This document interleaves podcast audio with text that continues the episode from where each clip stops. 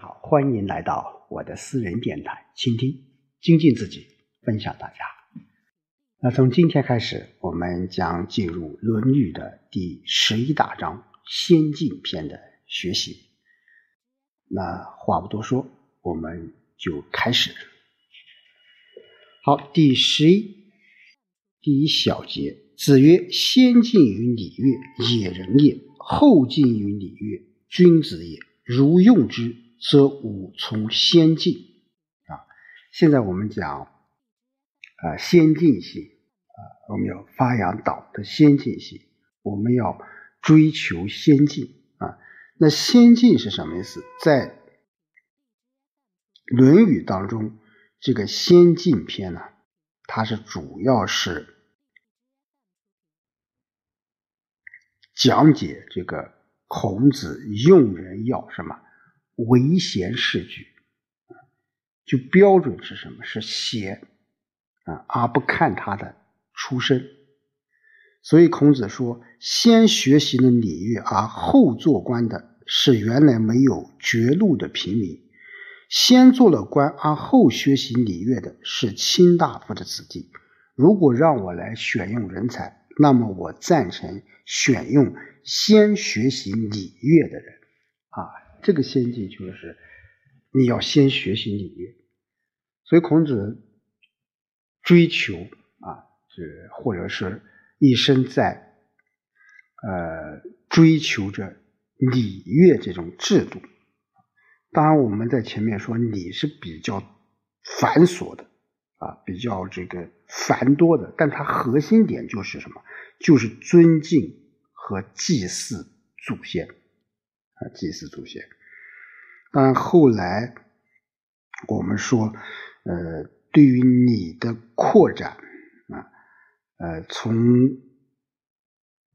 制度、从人性啊，乃至于后面所延伸扩展的一些呃占卜啊，包括吉凶的预测啊，军兵甲等各种这种制度。啊，这都是你的这种范畴，所以孔子是嘉许先学习礼乐而后做官的人，啊，这是一种可以说孔子的一种对啊先进性的理解吧。好，第第二小篇章，子曰：“从我与臣蔡者，皆不及门也。”啊，不及门。那么大家知道这个。孔子啊，呃，曾经受困于这个陈蔡啊，以至于绝粮。嗯，当时这个颜回啊、子贡啊，还有子路啊，啊，都是孔子的得意门生，他们也都曾跟孔子去周游列国啊。那孔子在这里面可以说是追思以往的这种过往的艰难啊，也是一种感慨。就这时候啊，这些这些什么弟子都不在身边，嗯，他发出了深深的这种叹息。当然，皆不及门也，呃，有两种解释，就是一种是指不及啊仕进之门，即不当官啊，没有当官；二是不在门，就是不在孔子的身边啊。当然，我们还是倾向于这个不在孔子的身边。就是跟随我在陈国、蔡国之间遭受困厄的弟子们都不在我身边啊，都不在我身边。那这个也是，就是说，呃，大概也是孔子的晚年了啊，晚年。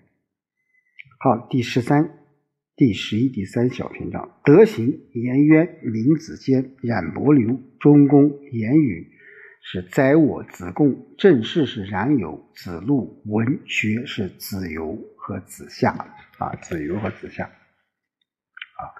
我们说这里面是孔子介绍了他的著名的叫四科十哲啊，四科十哲，四科就是什么？他在这里面把德行啊，把言语、把正事、把文学这四科，也就是啊。文学、历史、哲学，啊，文学、历史、哲学等方面的文献知识啊，当然这那时候叫文学。啊，当然这里的文学的含义和我们现在这个文学是不大相同的，所以孔子对自自己弟子们的才能他是非常熟悉的，这也是现在我们说因材施教啊非常重要的一个例子。啊，他对他的学生，他的学生是什么样的性格，或者他的学生具备什么样的能力，啊，孔子都是一清二楚的。所以德行好的有颜渊啊、闵子骞啊、冉伯牛、钟公啊，那贤于辞令的就宰我、子贡，能办理政事的有冉有、子路，那熟悉古代文献的啊，这个文学当然就是文献的有子游和子夏。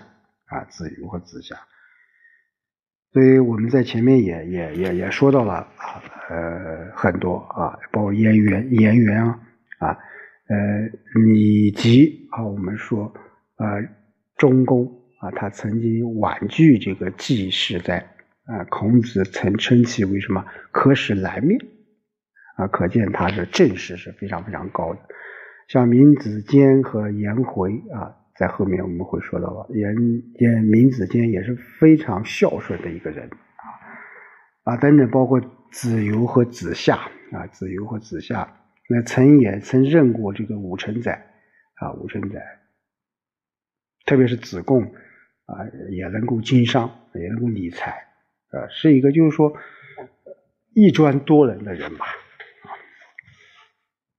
好，第四小节。子曰：“回也，非助我者也。与吾言无所不悦。”啊，无所不悦。这个小节主要是孔子对颜回能又快又深的领悟自己的学说怎么样，表示了深深的赞许。但也有一点遗憾，就是什么？颜回太聪明，对孔子的言语他怎么样，一听就能领会，所以是。只喜悦于心啊，无所疑问。这个无所疑问，大家都明白，就是说没有疑问，就是说老师说的话，他不去呃反驳啊，所以他对他对我说的话没有不喜欢的啊，没有不喜欢。就孔子说，颜回不是对我有所注意的人，他对我说的话没有不喜欢的，就是说。呃，颜回太了解我了啊！当然，我们说孔子他自己也认识到我也有不足的地方，就是说他太理了解我，所以以至于他怎么样，他就又没有很很好的去指出我的这个这个这个一些不足的地方啊，不足就，当然有点拗口啊。大体意思就是说，颜回这个人呢，是对我有所注意的人。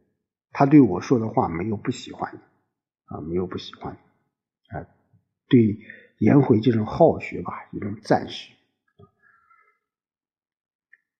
第五小篇章，子曰：“啊，孝在民子间，人不见于其父母昆弟之言啊，昆弟之言。